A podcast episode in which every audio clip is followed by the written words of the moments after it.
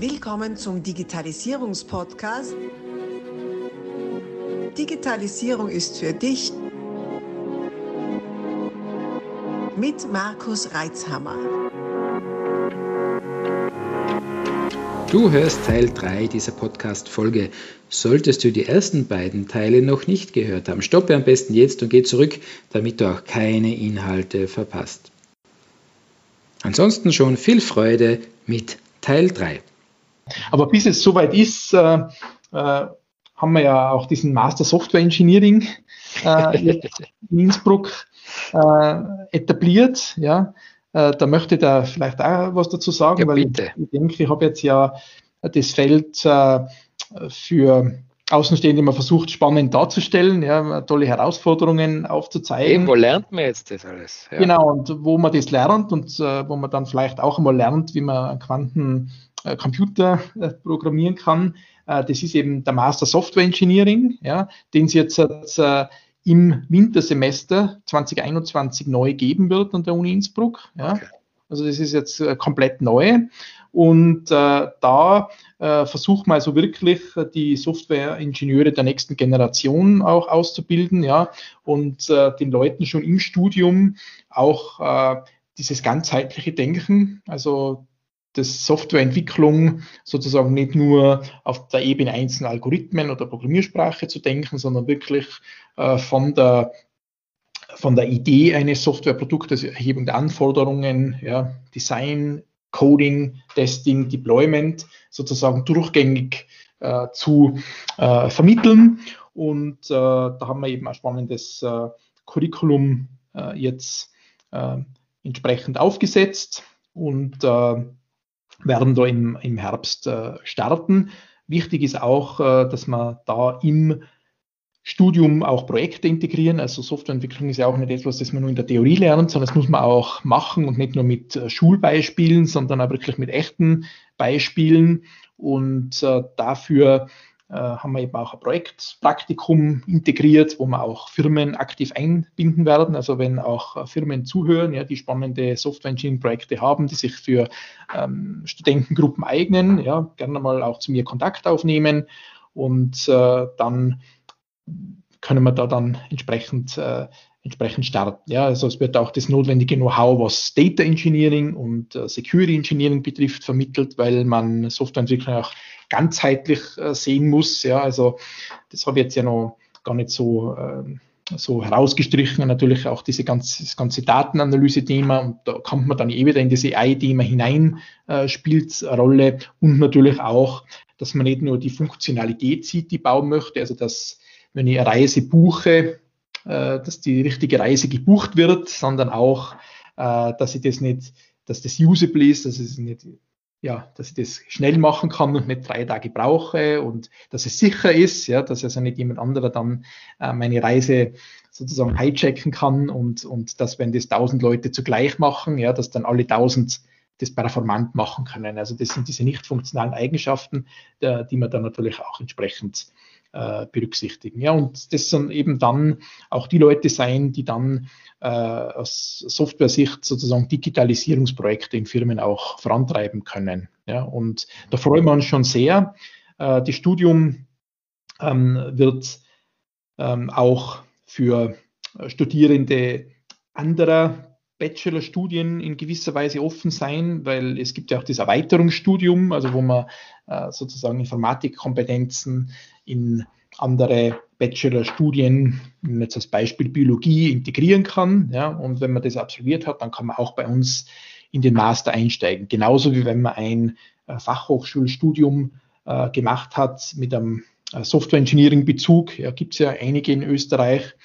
Und äh, das ist sozusagen auch nicht selbstverständlich, dass man dann in ein universitäres Masterstudium äh, sozusagen dann einsteigen kann. Aber wir wollen einfach diese unterschiedlichen Zugänge äh, wertschätzen und, äh, und äh, denken auch, dass man da auch profitieren kann von diesen unterschiedlichen ähm, Zugängen.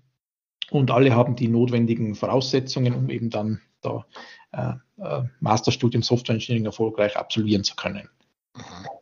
Ja, wunderbar. Du hast das jetzt schon, schon äh, sehr gut abgerundet.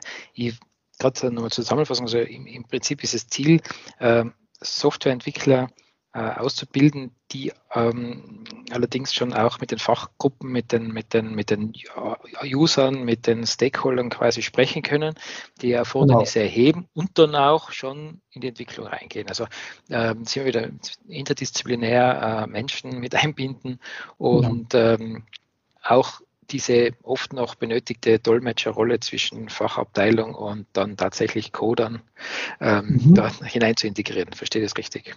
Ähm, genau, also das äh, werden, äh, also unser, Ziel, unser, die Absolventen äh, sind natürlich zum einen Leute, die äh, auch die in den aktuellen Technologien sich gut auskennen ja, und äh, sozusagen die entsprechende Softwareentwicklungsinfrastruktur umsetzen können, die die Projekte vorantreiben können, also sozusagen auch Leute, die dann entsprechende Leitungsfunktionen ja, in der Softwareentwicklung einnehmen, Leute, die Schnittstellenfunktionen einnehmen können, ja, und Leute, die, die auch sozusagen äh, technische Expertise haben, um eben äh, zum Beispiel Architekturen ja, zu entwickeln. Das ist ja etwas, äh, wo, wo die Leute auch händeringend gesucht werden, ja, wo, wo man also auch nicht nur einfach den Code hackt, sondern wo man sich wirklich über die Architektur Gedanken machen muss.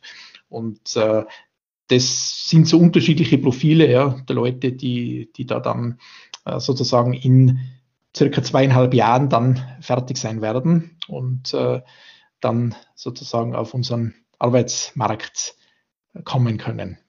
Ja, jetzt hast du schon weg. Ich wollte schon fragen, wie lange es dauert, zweieinhalb Jahre. Mhm. Genau, also es beginnt im, äh, im September, äh, ja. im Oktober. Ja, also wir werden am äh, Anfang Oktober dann auch so ein Kickoff äh, haben mit den ähm, Studierenden und äh, es dauert vier Semester, also zwei Jahre. Das heißt, äh, also wenn alles dann glatt geht, für einen Studenten und davon gehen wir aus, dann äh, ist er, sollte er jetzt in zwei Jahren dabei sein, seine Masterarbeit fertig zu machen und äh, kann dann im Juni, Juli dann wirklich abschließen und ja, hat dann ein, denke ich, sehr attraktives eine sehr attraktive Ausbildung, die, man, die ihm einfach sehr viel Entwicklungsmöglichkeiten geben. Mhm. Und was sind es äh, nochmal die Voraussetzungen, um das anfangen zu können? Äh, um das anfangen zu können, äh, und das denke ich ist vor allem auch das Attraktive ist natürlich, weil es ein Masterstudium ist, dass man den Bachelor Informatik äh, absolviert hat. Der dauert drei Jahre. Ja. Mhm. Äh, die andere Variante ist, dass man ein anderes Bachelorstudium an der Uni Innsbruck absolviert hat. Also ich habe davor Biologie genannt, ja, das mhm. kann aber auch Wirtschaftswissenschaften sein oder, oder Ingenieursstudium und deshalb mit diesem Erweiterungsstudium äh, ergänzt. Ja, das Erweiterungsstudium, also man braucht als Voraussetzung schon solide äh, Programmier- und Informatik-Grundkenntnisse. Ja. Okay. Und auch äh, grundsätzliche Mathematik und auch in der Mathematik äh, braucht, man, äh, braucht man solide Grundkenntnisse und mit Hilfe dieses Erweiterungsstudiums für diese Studien hat man die dann. Und äh, ja, und dann kann man natürlich auch von außen kommen, also sprich jemand, der der Informatik an einer anderen Universität studiert hat, ja, also ich habe jetzt auch schon Anfragen erhalten ja, von Leuten, die das gesehen haben, dass, die, dass wir es haben. Und dann, und das ist eben auch das Spannende, auch Leute, die ein äh, Fachhochschulstudium absolviert haben, das sozusagen als einen, starken Software Engineering oder Informatikbezug hat. Also dass man auch diese entsprechenden Grundkenntnisse alle mitbringt. Und das ist eben auch äh, selten bei Masterstudien an der Universität, dass man sozusagen direkte Zulassung äh, mit einem FH-Studium bekommt. Und in dem Fall ist es eben auch ein Zugang, den wir da haben und der auch im Curriculum so vorgesehen ist. Ja, spannend. Also wirklich ein spannender Aufbau, äh, finde ich, gerade um eine gewisse Praxistauglichkeit herzustellen. Wo oder in welchen Bereichen bzw. in welchen Unternehmensgrößen seht ihr dann eure Absolventen? Ja, also das ist auch, würde ich sagen, äh, wie du mir davor gefragt hast, was mich so fasziniert. Äh, mich fasziniert äh, diese, dass das Feld so bunt ist und äh, auch bei den Absolventen ja, haben, wir, haben wir diese Breite. Also äh, ich denke mal, äh, das werden, es werden da auch Startups entstehen, kann man gut vorstellen, ja, dass da auch Leute in Startups äh, wechseln oder selber welche gründen, also die ganz kleine Form. Und dann natürlich werden wir auch Leute natürlich haben, die äh, zu ganz großen Firmen gehen, ja, äh, also auch äh, alle großen äh, Tiroler Unternehmen ja, suchen ja Softwareentwickler und da werden auch die Leute gut unterkommen. Also wenn das die ganze Bandbreite haben, vom Startup über KMUs bis zu Großunternehmen, bis Leute, die wieder die in andere Regionen äh, wechseln äh, und von dem und auch branchenmäßig wird es äh, großer Mix geben. Also wird also reine natürlich welche die in, der, in Softwarefirmen sind, IT-Services, aber auch ja, Maschinenbau, Handel, was auch immer. Also jeder, jeder, denke ich, hat heute einen Bezug zu äh, Softwareentwicklung und äh, ja, und diese Breite wird sich da auch widerspiegeln. Ja, wunderbar. Spannend. Also wirklich ein, ein breites Anwendungsfeld, das du da hast. Äh, wie viele Plätze habt ihr da vorgesehen? Ja, gut, äh, guter Punkt. Äh, das ist jetzt für uns noch, wir mal, auch, also wir rechnen einmal schon, wir rechnen eigentlich immer in Pro-Seminargruppen. Ja, also wir müssen ja den Leuten dann Plätze geben, wo sie die praktischen, die praktischen Übungen auch machen können. Und da haben wir natürlich immer beschränkte Kapazitäten. Ja, für die Vorlesungen äh, müssten wir ja nur einen größeren Raum nehmen oder wir machen es online. Ja, und dann können wir ja da nicht nur 20 Leute haben, sondern gerne auch 100. Ja, das skaliert ja problemlos. Aber äh, bei den Pro-Seminaren, Übungen und so weiter haben wir natürlich beschränkte Plätze und ich, ich nehme mal an, äh, dass man im, äh, im ersten Durchlauf, also im ersten Studienjahr, ja, mit so zwei parallelen Pro-Seminaren äh, dann äh, ungefähr sozusagen das haben, was man, was man Studenten haben werden und, und das werden halt dann sein äh, zwischen 30 und 50 äh, Personen, die da starten. Und wir wissen aber eigentlich selber noch nichts Genaues, ja, also wir machen jetzt Informationsveranstaltungen, also wir haben schon eine gehabt äh, für unsere Studierenden, äh, am Institut äh, für Informatik und an der Uni Innsbruck in den Erweiterungsstudien. Und wir werden jetzt dann demnächst, also am 10. Äh, Juni um 17 Uhr, eine weitere haben, die auch nach außen geöffnet ist, äh, also wo jeder letztlich, der interessiert ist, teilnehmen kann über einen Twitch-Kanal und äh, da nochmal dieses Curriculum, die Perspektiven vorstellen, aber auch Projekte, also studentische Projekte, dass man sich auch da konkret was vorstellen kann, was man da macht. Und ja, dann schauen wir mal, was passiert. Ja, also wir freuen uns, wir äh, sind schon in der Planung und ja, und dann schauen wir mal, wie viel, wie viele Studierende wir dann haben werden. Ja, ich sehe es so richtig an, du freust dich so richtig drauf, gell? das ist so richtig Aufbruchstimmung, ja, äh, ja. wirklich äh, mitreißend. Äh, Finde es auch spannend, auf Twitch macht es die äh, Auftakt oder Informationsveranstaltung, mhm. auch äh, interessant, die Zielgruppe dort einzufangen. Das ist ja in letzter mhm. Zeit ähm, auch abseits der Gaming-Szene ein sehr beliebter Kanal geworden, habe ich festgestellt. Ja. Ja, genau, ja. Da werden wir natürlich alles in die Shownotes packen, genauso natürlich deine Kontaktdaten. Ähm, mhm. für die, die jetzt nicht äh, dann nachschauen können, also man findet dich unter mfelderer.at.